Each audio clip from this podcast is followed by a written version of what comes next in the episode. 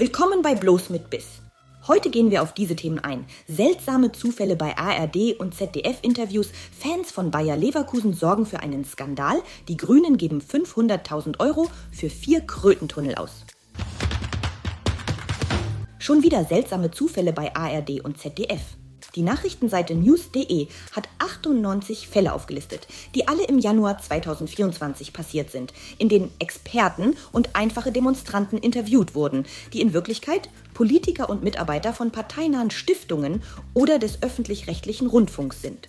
Warum haben die Sender den Beruf der Interviewten nicht erwähnt? Na, sie scheinen davon einfach nichts gewusst zu haben. Das waren nur Zufälle.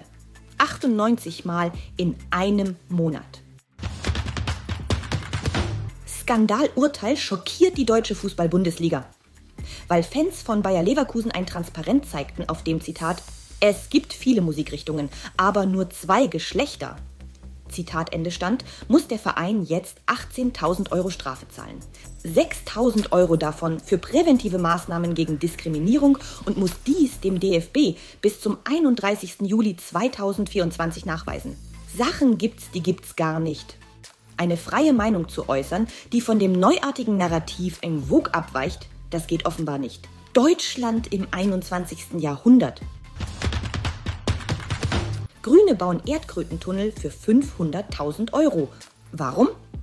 Weil der Bestand der Amphibien im Hamburger Nobelstadtteil Blankenese schrumpft. Und das können die grünen Politiker nicht verschmerzen, ordnen den Bau von vier Krötentunneln und Leitsystemen aus Stahl und Beton an. Das Geld fließt natürlich aus den Taschen der Steuerzahler. Kein Einzelfall. Erst kürzlich mussten Haselmäuse händisch aus Nistkästen eingesammelt und auf Ersatzflächen wieder freigelassen werden, um den Bau der A20 bei Bad Segeberg fortsetzen zu können. Bei 300 Haselmäusen und knapp einer Million Euro Gesamtkosten sind das rund 3000 Euro pro possierliches Tier.